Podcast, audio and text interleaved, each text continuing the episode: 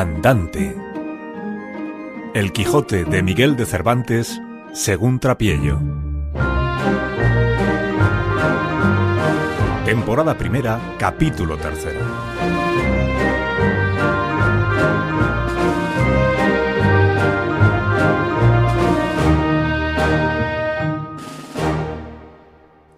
Y así, fatigado por este pensamiento, abrevió su venteril y limitada cena, y acabada llamó al ventero, y encerrándose con él en la caballeriza, se hincó de rodillas ante él, diciéndole No me levantaré jamás de donde estoy, valeroso caballero, hasta que la vuestra cortesía me otorgue un don que quiero pedirle, que redundará en alabanza vuestra y en pro del género humano. El ventero, que vio a su huésped a sus pies y oyó semejantes palabras, estaba confuso mirándole, sin saber qué hacer ni decirle, y porfiaba con él para que se levantase, pero no quiso, hasta que le tuvo que decir que él le otorgaba el don que le pedía. No esperaba yo menos de la gran magnificencia vuestra, señor mío, y así os digo que el don que os he pedido y que me ha sido otorgado por vuestra generosidad es que mañana sin falta me habéis de armar caballero y esta noche en la capilla de este vuestro castillo velaré las armas. Y mañana, como tengo dicho, se cumplirá lo que tanto deseo, para poder ir como se debe a los cuatro puntos cardinales buscando las aventuras, en pro de los menesterosos, asunto a cargo de la caballería y de los caballeros andantes como yo, cuyo deseo está inclinado a semejantes fazañas.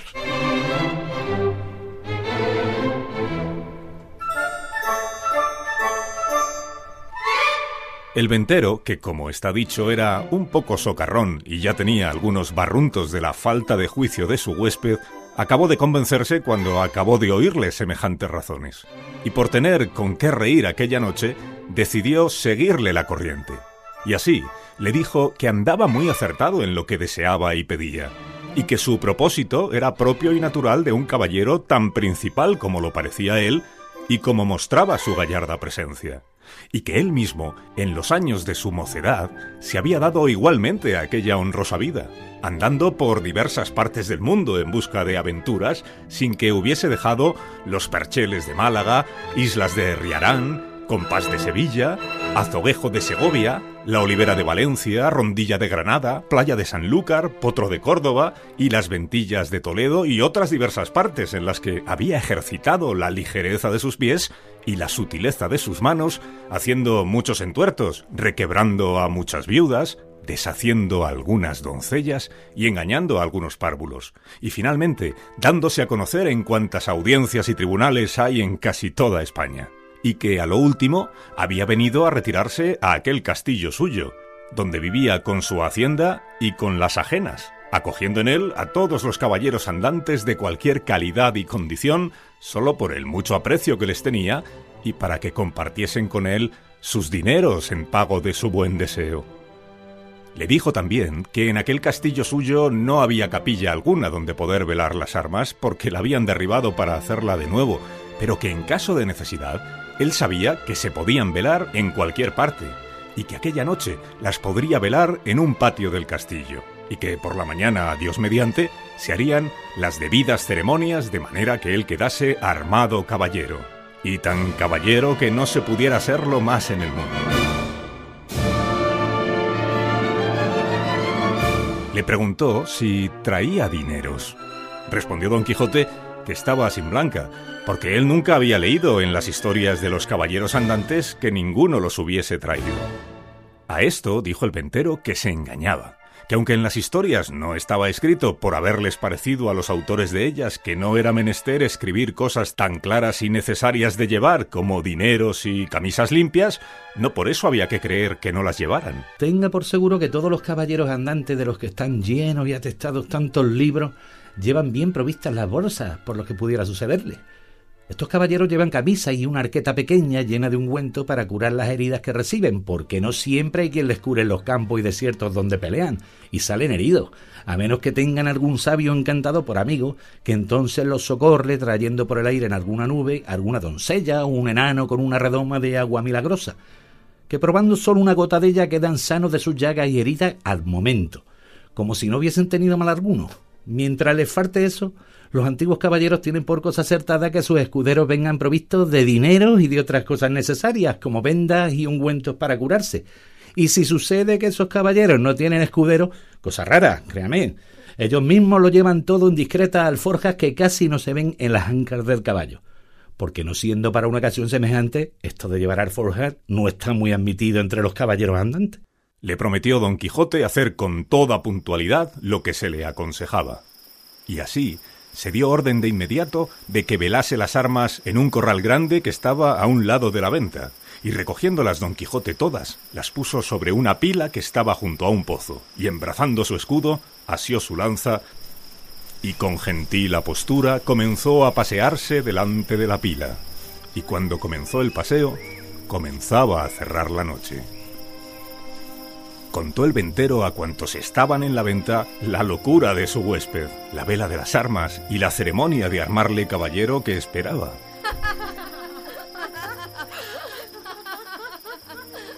Se admiraron de tan extraño género de locura y se fueron a mirarlo desde lejos, y vieron que unas veces se paseaba con sosegado ademán y otras, apoyado en su lanza, ponía los ojos en las armas sin quitarlos de ellas durante un buen rato.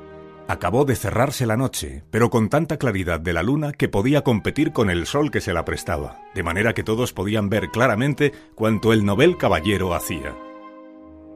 Se le antojó en esto a uno de los arrieros que estaban en la venta ir a dar agua a su recua, y fue menester quitar de la pila las armas de Don Quijote, quien viéndolo llegar, le dijo en voz alta ¡Eh tú! Quien quiera que seas, Atrevido caballero, que vienes a tocar las armas del más valeroso andante que jamás tiñó espada. Mira lo que haces y no las toques si no quieres dejar la vida en pago de tu atrevimiento. No hizo caso el arriero de estas advertencias, y habría sido mejor que se lo hubiera hecho porque se hubiese curado en salud. Al contrario, trabando las armas por las correas, las arrojó lejos de sí. Al ver esto don Quijote alzó los ojos al cielo, y puesto el pensamiento, o eso pareció, en su señora Dulcinea, dijo Socorredme, señora mía, en esta primera afrenta que a este vuestro avasallado pecho se le ofrece. No me falte en este primer trance vuestro favor y amparo.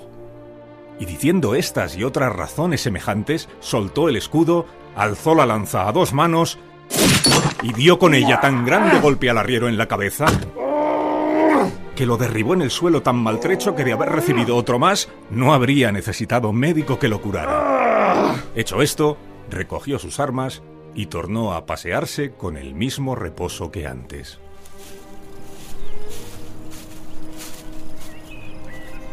De allí a un rato, y sin saber lo que había pasado porque aún estaba aturdido el arriero, llegó otro con la misma intención de dar agua a sus mulos.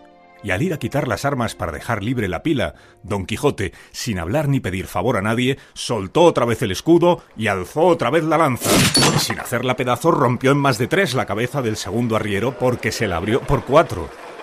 Al ruido acudió toda la gente de la venta, y entre ellos el ventero.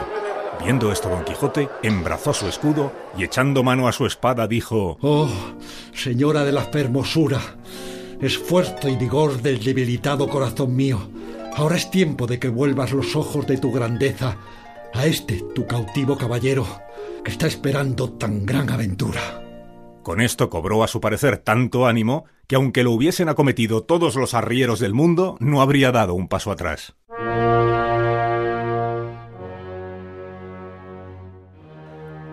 Los compañeros de los heridos, viéndolos de esa guisa, comenzaron desde lejos a llover piedras sobre don Quijote, quien se protegía lo mejor que podía con su escudo y no osaba apartarse de la pila por no desamparar las armas.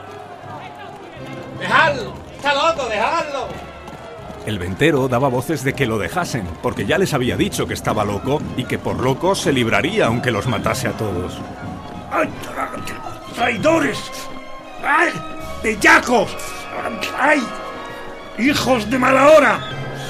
También don Quijote las daba, mayores, tachándolos de alevosos y traidores, y al señor del castillo de felón y malnacido caballero, pues consentía que se tratase a los andantes caballeros de tal manera, y que si él hubiera recibido ya la orden de caballería, le daría a entender su alevosía. Pero de vosotros, soez y baja canalla, no hago caso ninguno.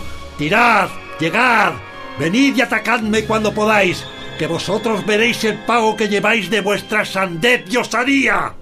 Decía esto con tanto brío y denuedo que infundió un terrible temor en los que lo acometían. Y tanto por esto como por las persuasiones del ventero, dejaron de tirarle. Y él dejó retirar a los heridos y tornó a la vela de sus armas con la misma quietud y sosiego que antes. No le parecieron bien al ventero las burlas de su huésped, y determinó abreviar y darle la maldita orden de caballería inmediatamente, antes que sucediese otra desgracia. Y así, llegándose a él, se disculpó de la insolencia que aquella gente baja y a sus espaldas había usado con él, pero que bien castigados quedaban por su atrevimiento. Le dijo que, como ya le había dicho, en aquel castillo no había capilla, y para lo que restaba por hacer tampoco era necesaria, que todo el toque de quedar armado caballero consistía en la pescozada y el espaldarazo, según tenía él noticia del ceremonial de la orden, y que eso se podía hacer en mitad de un campo, y que en lo que tocaba a velar las armas ya había cumplido, que solo con dos horas de vela se cumplía, cuanto más con las más de cuatro que él había estado. Todo se lo creyó don Quijote, y le dijo que él estaba allí dispuesto a obedecerle, y que concluyese a la mayor brevedad posible porque como lo acometiesen de nuevo después de ser armado caballero, no pensaba dejar persona viva en el castillo, excepto aquellas que él le mandase, a las que dejaría por respeto a él. Advertido y medroso de esto el castellano, trajo entonces un libro donde hacía el asiento de la paja y cebada que daba a los arrieros, y con un cabo de vela que le traía un muchacho y con las dos ya dichas doncellas, se llegó a donde estaba don Quijote, a quien mandó hincarse de rodillas. Y leyendo en su devocionario, haciendo como que decía alguna devota oración en mitad de la lectura, alzó la mano y le dio sobre el cuello un buen golpe, y tras él, con su misma espada, un gentil espaldarazo, siempre murmurando entre dientes como que rezaba.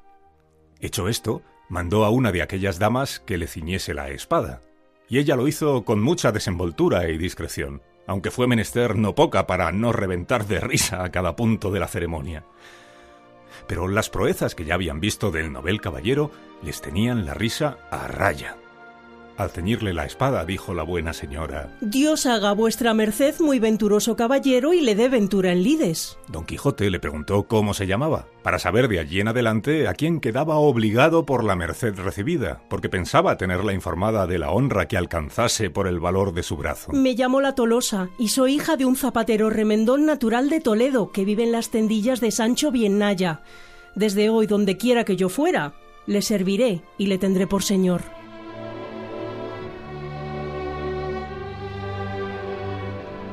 Don Quijote le replicó que, por caridad, le hiciese la merced de que de allí en adelante se pusiese el Doña y se llamase Doña Tolosa. Ella se lo prometió, y la otra le calzó la espuela y tuvo con ella casi el mismo coloquio que con la de la espada. Le preguntó su nombre y dijo que se llamaba La Molinera y que era hija de un honrado molinero de Antequera. Y a ella también le rogó don Quijote que se pusiese el Doña y se llamase Doña Molinera, ofreciéndole nuevos servicios y mercedes. Hechas pues al galope y a prisa las hasta allí nunca vistas ceremonias, no vio la hora don Quijote de verse a caballo y salir buscando las aventuras.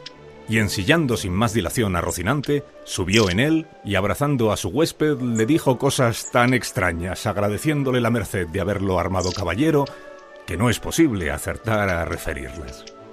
El ventero, por verlo ya fuera de la venta, respondió a las suyas con no menos retóricas, aunque con más breves palabras.